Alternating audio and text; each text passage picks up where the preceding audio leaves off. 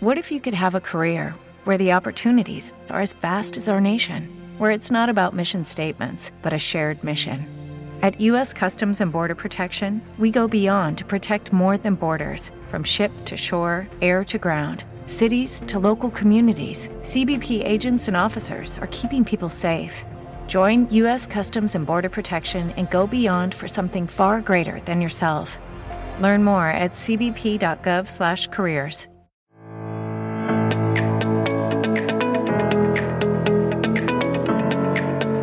Parece mentira. Fake news y periodismo. Con Eduardo Vendala, Vicente Clavero y Fernando Saiz.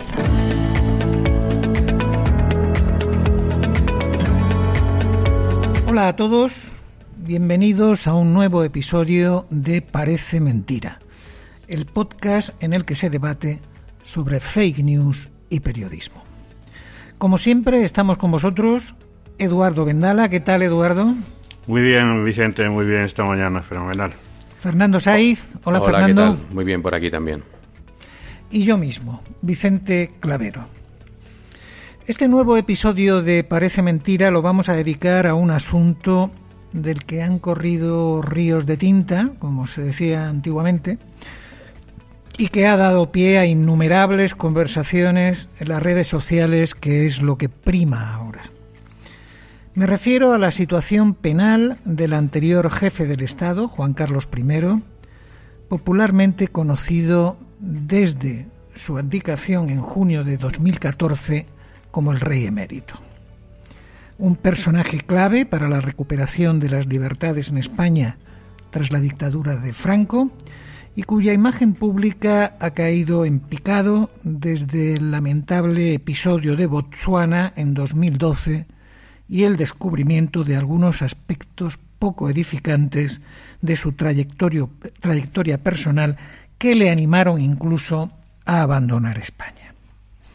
Esos hechos, acaecidos antes y después de poner fin a su reinado, han sido objeto de buena información o por el contrario se ha desatado a raíz de ellos un vendaval de desinformación. En el segundo caso, ¿son responsables exclusivos los medios o ha tenido también algo que ver la clase política? ¿Está despejado por completo el horizonte penal del padre del rey Felipe VI? Y lo que es más importante, ¿influirá su conducta, la del padre, en el devenir de la monarquía en España? Sobre todo ello vamos a hablar hoy en Parece Mentira y no queda ya nada más que abrir fuego. Parece mentira. Fake news y periodismo. ¿Empiezas tú, Eduardo? Por ejemplo, si os parece bien. A ver, yo ante todo lo que quiero eh, dejar claro es que no soy antimonárquico ni promonárquico. Yo básicamente soy un demócrata de los que está convencido de que dentro de la historia de España el papel que ejerció el rey ante el intento de golpe de Estado del 23 de febrero del 81 pues fue fundamental. Dicho eso, creo que el comportamiento del rey pues no ha sido modélico después, cosa que creo que debería haber sido. Él ha perdido una oportunidad histórica de haberse convertido en el mejor rey de la historia de España. Y eh, pero estamos hablando de fake news, ¿no? De falsas noticias reales. No vamos a hacer un chiste un poco tonto, falsas noticias reales, ¿no? Y creo que tanto los medios en general eh, han sido demasiado permeables a las cosas que se sabía, que, o que por lo menos el mundo periodístico sabía sotoboche que pasaban en la Casa Real. Creo que los políticos han sido también demasiado permeables o demasiado mmm, condescendientes con lo que ha pasado. Y lo que ha pasado básicamente es que el rey vino con una mano delante y otra detrás en el 75. Y si hacemos caso a las cifras que se han ido publicando, que luego comentaré un poco, pues siendo comisionista del empresariado español ha conseguido una fortuna monumental. Lo que, lo que yo echo de menos siempre lo he echado desde que llegó el rey y lo sigo echando de menos ahora es la transparencia. Nunca ha habido transparencia ni por parte de los medios, ni por parte de la Casa Real, ni por parte de los gobiernos de turno, por parte de nadie. Yo recuerdo que en su momento, en el año 2012, cuando empezaba ya a ser un clamor popular, eh, que el rey era un, abro comillas, comisionista eh, del empresariado español para conseguir contratos internacionales, fue el de New York Times el primero que publicó cuál era el patrimonio personal del rey de España. Ese fue un reportaje que, eh, bueno, no sé si es histórico o no, pero fue el primer aldabonazo que no se había dado en España sobre lo que estaba pasando. En aquel momento los periodistas eh, Dorin Carvajal y Rafael Minder, que sigue siendo corresponsal aquí, tienen una cifra que a mí me sigue pareciendo escandalosa y que me parece ciencia ficción. Y hablaba en aquel momento de 1.800 millones de dólares de patrimonio, lo cual equivalía a haber acumulado cada año casi 60 millones en comisiones. Esa cifra, eh, a mí, como digo, siendo comisionista me parece una locura. O sea, yo no sé si algún representante de jugadores de fútbol llegará eso, pero en fin. Me parece una locura. Lo que sí está claro es que la falta de transparencia sigue siendo eh, pues, pues el, el, fan nuestro de cada día en la Casa Real. Ahora creo que hay una operación de blanqueo del rey, incluso tenemos en la Gran Vía madrileña, perdón, en la calle Alcalá madrileña al lado de Sol, un gran cartel propagandístico a favor del rey, como para que se llama, que está hecho por una organización nueva, nueva entre comillas, porque tiene como año y medio, dos llamado Concordia Real, que ya forma parte de un movimiento de blanqueamiento, porque se supone que como el rey no lo han acabado procesando por nada, salvo en Inglaterra que lo van a procesar, pues todo era mentira. Eso no es así. Ahora si queréis hablamos un poco de ello. Y eso además no es así porque todavía igual tenemos alguna sorpresa incluso antes de que acabe este año, con procesamientos que pueden estar pendientes por parte de Hacienda. Pero vamos, yo en resumen creo que la Casa Real debería ser infinitamente más transparente con Felipe VI, no con Juan Carlos, que ya no lo era, sino ahora con Felipe VI, que se supiera muchísimo más de qué es lo que fue, eh, lo que hizo el rey emérito o cómo era el rey emérito. Adelante, Fernando. Sí, yo creo que habéis puesto sobre la mesa varios de, las temas, de los temas claves que rodean a la polémica figura de, del rey emérito. ¿no? Efectivamente, como dice Eduardo, hay una cierta corriente de opinión que se traslada a los medios de comunicación, según la cual el rey Juan Carlos ha demostrado su inocencia, ¿no? Eh, ciertamente esto es, es, un, es fake news, ¿no? o como mínimo una interpretación muy torcida de la realidad. Eh, el rey Juan Carlos se ha salvado, por, entrar un poco en detalle, se ha salvado de un veredicto cierto de, de culpabilidad por tres circunstancias que no tienen nada que ver con si cometió o no el delito. Por un lado, eh, como ha dicho el, la Fiscalía del Tribunal Supremo, eh, le ha salvado la condición de persona inviolable jurídicamente, en tanto jefe del Estado, que lo protegió hasta, uh, hasta que adicó, hasta su adicación en 2014. En segundo término, eh, se ha salvado porque algunos de los delitos que se le, de los que se, les se le acusaban habían prescrito. Y en tercer lugar, porque no había indicios suficientes para respaldar algunas de las acusaciones. Como ha dicho Eduardo, le queda pendiente un juicio en Londres. bueno, yo creo que es un juicio de carácter menor, eh, que tiene carácter civil, por la demanda de su ex amante, Corina Larsen, por el presunto hostigamiento a través del, del CNI. En cualquier caso, sí me gustaría hacer alguna mínima referencia, puesto que esto es un, un podcast que gira en torno a las, a las fake news a, que la figura del rey Juan Carlos ha sido objeto de, algunas fake news muy, muy controvertidas, como no podía ser de otra manera. ¿no? En, 2019 el, país llegó a publicar durante unos minutos la muerte de, eh, del rey Juan Carlos, ¿no? por bueno por, al haber eh, al haberse colado en la web un, borrador previamente preparado. El año pasado también la, periodista Pilar Eire, que es una, conocida periodista eh, en, el ambiente monárquico, llegó a escribir que el rey emérito estaba eh, gravemente enfermo, lo cual fue, luego fue fue desmentido y en los últimos meses también han circulado pues numerosos rumores no confirmados sobre la presencia en España de, eh, del rey emérito en San Senso o, incluso de cacería. ¿no? Y la fake news más chusca que, muchos de, nuestros oyentes recordarán y vosotros también es la que publicó eh, la que se publicó en el faro, en el faro de Vigo eh, hace unos meses en el que se recogían presuntas declaraciones de Corina Larsen, la, amante del rey Juan Carlos, que habían sido difundidas por, por la publicación humorística El Mundo Today, y en la que se decían cosas tan, eh, tan inverosímiles como que el rey llevaba siempre en el bolsillo una moneda de 100 pesetas con su efigie para que eh, todo el mundo supiera que era una, una persona importante. ¿no? Yo creo que con esto bueno, podemos enmarcar un poco la figura de la figura del rey emérito dentro de, nuestro, de nuestro ámbito de actuación, que básicamente es eh, fake news y periodismo, pero hay muchas otras cosas que también ha citado Eduardo y que luego, si queréis, eh, seguimos comentando. A mí me gustaría poner el énfasis en en qué medida el periodismo se ha doblegado una vez más a la política en la mayor parte de los medios de comunicación, al menos de los medios de comunicación, digámoslo así, profesionales.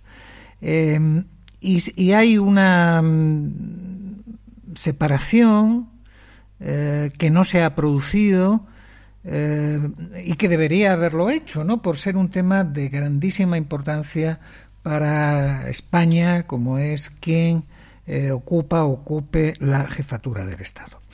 Eh, eh, ha, cedido el, periodismo a la política cuando muchos medios han adoptado la posición de persuadir a sus lectores de que efectivamente el rey Juan Carlos, el, rey llamado emérito, eh, había, estaba libre de cualquier culpa. Y eso es un juego de palabras muy peligroso, porque es verdad que a día de hoy, a día de hoy, el rey emérito está, eh, tiene saldada su cuenta con la justicia, un saldo absolutamente favorable a él, puesto que no ha sido eh, condenado por nada. Pero no es menos cierto que el hecho de que eh, ahora mismo no tenga ningún procedimiento penal abierto no significa que se haya demostrado la inocencia del rey respecto de las acusaciones que se le venían haciendo acusaciones que se hacían desde el ámbito fiscal, es decir, de la fiscalía, no de particulares, y que sobre todo eh, hacían alusión a tres tipos de delitos. Eh, los delitos propiamente fiscales, el blanqueo de capitales y el cohecho. Bueno, como ha explicado antes Fernando, no es que el, de, no es que el rey emérito haya sido eximido de haber cometido esos delitos.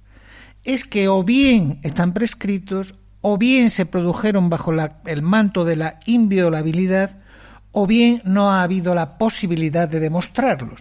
Y me refiero a um, hechos como la no declaración de donaciones eh, a Hacienda, que el propio rey reconoció en cuanto hizo sus regularizaciones de 2020 y 2021 por un importe total superior a los 5 millones de euros.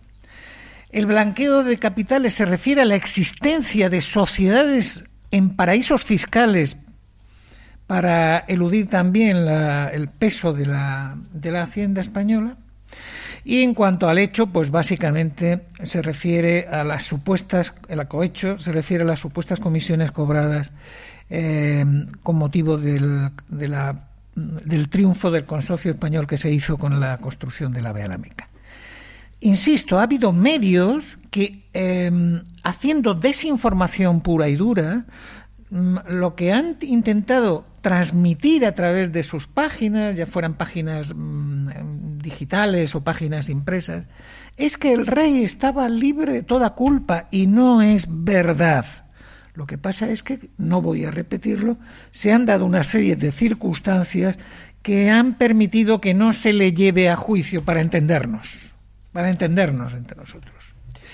Eh, también ha habido otros medios en la orilla opuesta que han acusado directamente al rey de ser un delincuente.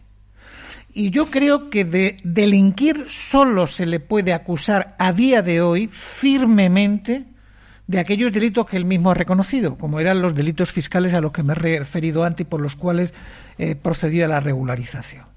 Dicho de otra manera, a día de hoy tenemos a un señor que fue jefe del Estado durante 39 años y que no ha sido juzgado por supuestos delitos sencillamente por la razón de que o están prescritos o ha transcurrido demasiado tiempo desde que se produjeron o bien que no hay posibilidad de demostrarlo. Y eso es terrible. Terrible para la democracia española, porque ha sido un, un jefe de Estado muy importante, sobre todo, por supuesto, en la última época de España, sino el que más. Y en segundo lugar, para la propia figura del rey, sobre el que siempre recaerá la sospecha al no habérsele juzgado y declarado inocente de esos delitos. Ha sido lo que la, fiscalía dijo es que no se le podía juzgar, no que fuera inocente. Sí, ahí, ahí si me permitís, eh, o si me permites, Vicente, para añadir un poco más, creo que lo que dices es, es evidente que es así. Pero eh, ocurre una circunstancia ahora, desde hace pocas semanas, que demuestra dos cosas. Primero, que el rey puede volver a tener severos problemas fiscales.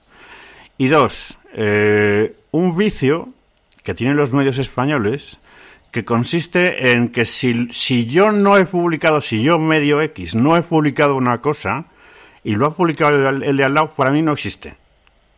Eso es un, defecto, yo creo, histórico del periodismo español que deberíamos erradicar. Los hechos son los hechos y hay que informar de los hechos importantes porque son relevantes para la sociedad. Lo hayas publicado tú por primera vez o lo haya publicado el vecino. ¿A qué me refiero? Pues que hace muy poco, hablando de los dos, de las dos regularizaciones fiscales que hizo el rey voluntariamente en diciembre del 2020 y luego en febrero del 2021, que recuerdo, la primera era porque había recibido eh, 600, no, pagó 678.000 euros porque le habían dado un amigo suyo mexicano, un empresario mexicano, unas tarjetas de crédito para sus gastos familiares, eh, cuales fueran, gratis. La, la Royal Black, ¿no? La Royal Black. El empresario mexicano era Allen eh, Sangines Krause. Y el segundo tema era de la Fundación eh, Zagaza, que es de su amigo, el primo de, eh, Álvaro de Real, que es un Álvaro de Orleans, que es un primo lejano suyo, que le había pagado vuelos en jet privados. ¿Vale? Entonces, desde hace de este año, el abogado del rey en España, que es Javier Sánchez Junco, ha ido recibiendo requerimientos de Hacienda pidiéndole más información sobre cosas que no declaró en aquellas regularizaciones. ¿Qué cosas? Pues, por ejemplo, regalos de escopetas de la Fundación Zagaza por valor de 108.000 euros, de tres escopetas, imagínate el valor que puede tener, entre otras cosas. Esos y algunos otros regalos que suman algunos millones de euros. El delito fiscal en España, o sea, para que te metan en la cárcel, tienes que haber defraudado como mínimo 120.000 euros. Estas escopetas o estos, estos eh, detalles que han salido ahora en el país y solo en el país, porque el resto de la prensa y la televisión ha hecho oídos y la radio han hecho oídos sordos absolutos a esto, tendría que pagar 37.000 euros. Pero si hay detrás más cosas, por los requerimientos que está recibiendo el abogado español del rey, podría llegar a superar con mucho los 120.000 euros.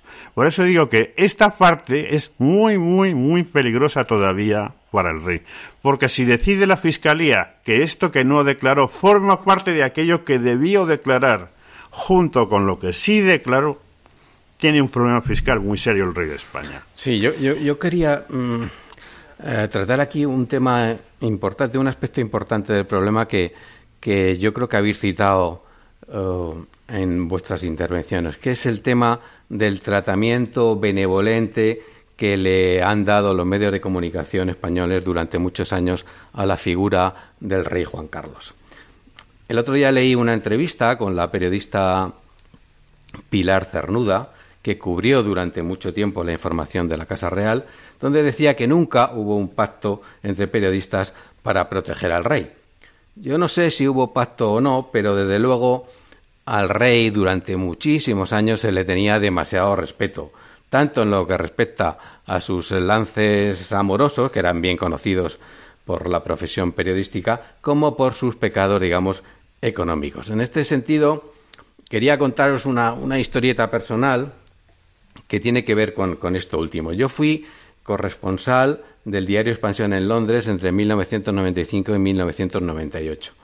En aquella época, el financiero eh, Javier de la Rosa, que vosotros que ya, que ya penáis canas eh, recordaréis bien, fue una figura importante en el mundo de la empresa de la época, pues Javier de la Rosa tenía un juicio en el Tribunal de Comercio de Londres porque el gobierno de Kuwait le había denunciado por el desvío de 500 millones de dólares de Kio, que era la agencia de inversiones, eh, de inversiones extranjeras de, Kuwait. Entonces yo como corresponsal cubría aquel juicio y me entrevisté con gente allegada a Javier de la Rosa, que entonces estaba ya en la cárcel en España, ¿no?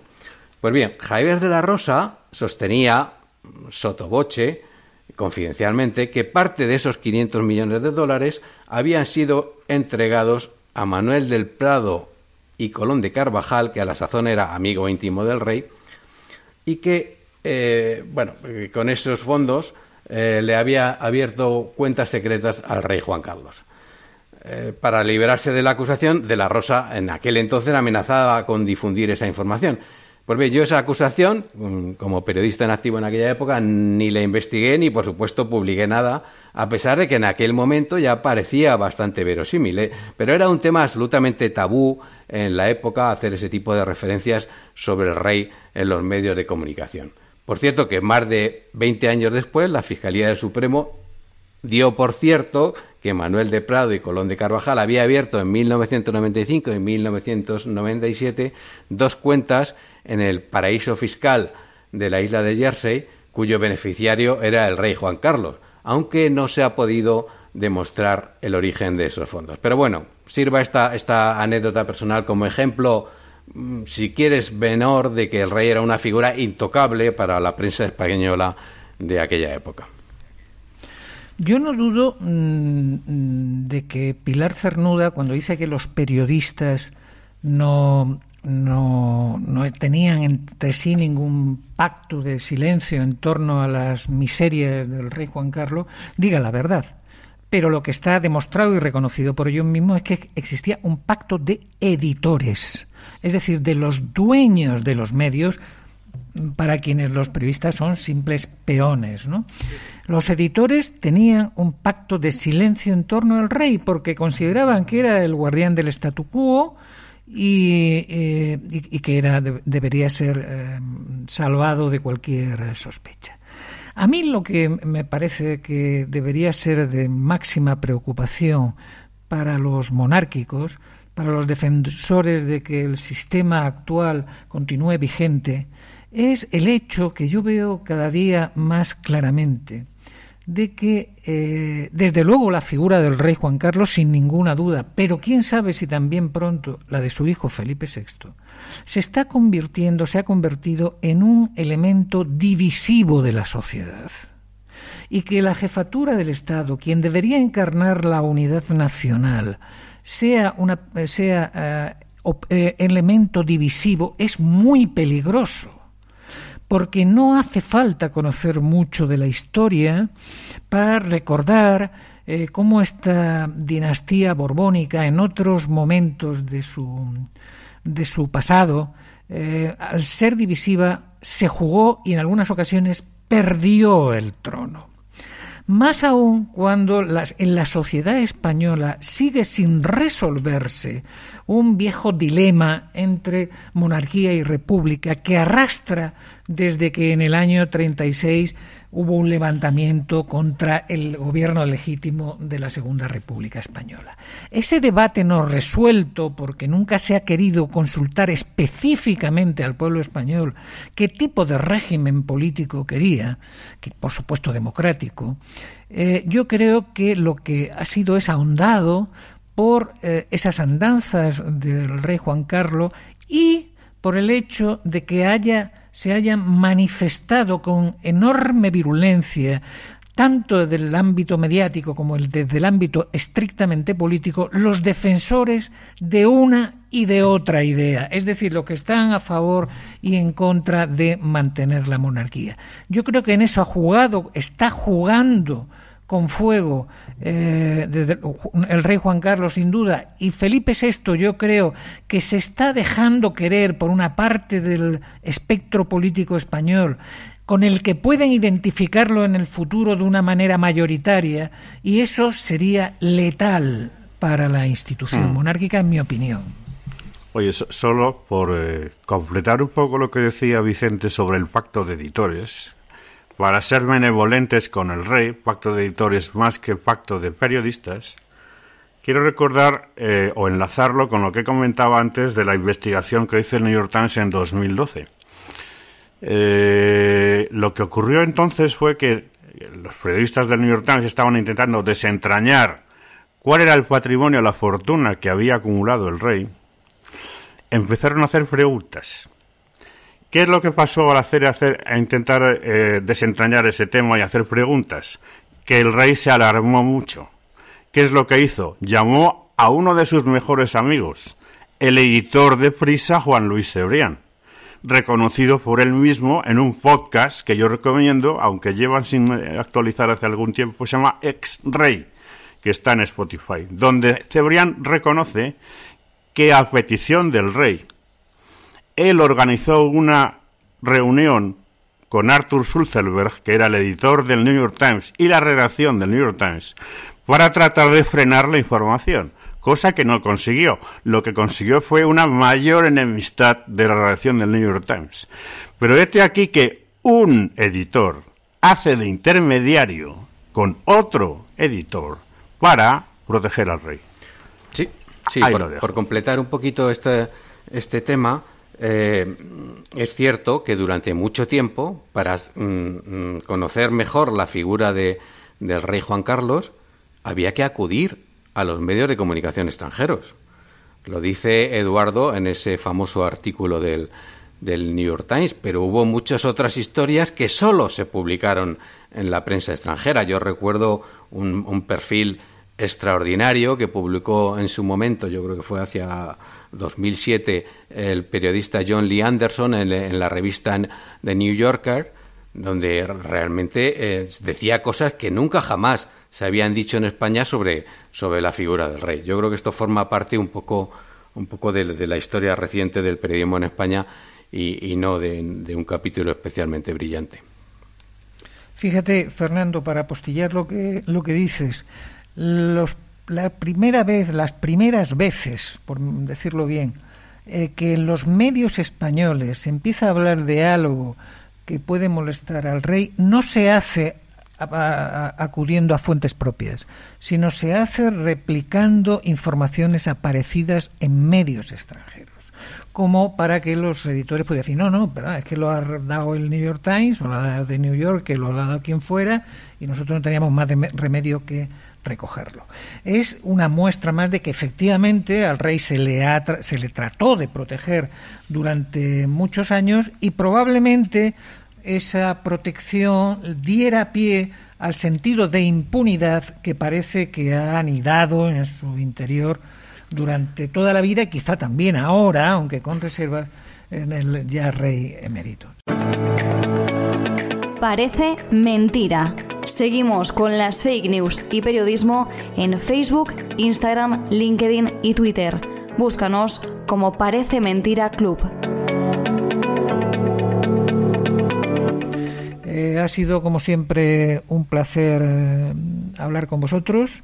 Espero que a nuestros oyentes les haya resultado de interés este podcast. Gracias a Rubén, que nos ha ayudado en la, en la producción, a Rubén de Formato Podcast. Gracias Eduardo, gracias Fernando. Nos hablamos el, el próximo episodio. Gracias a ti, Vicente. Un abrazo para todos.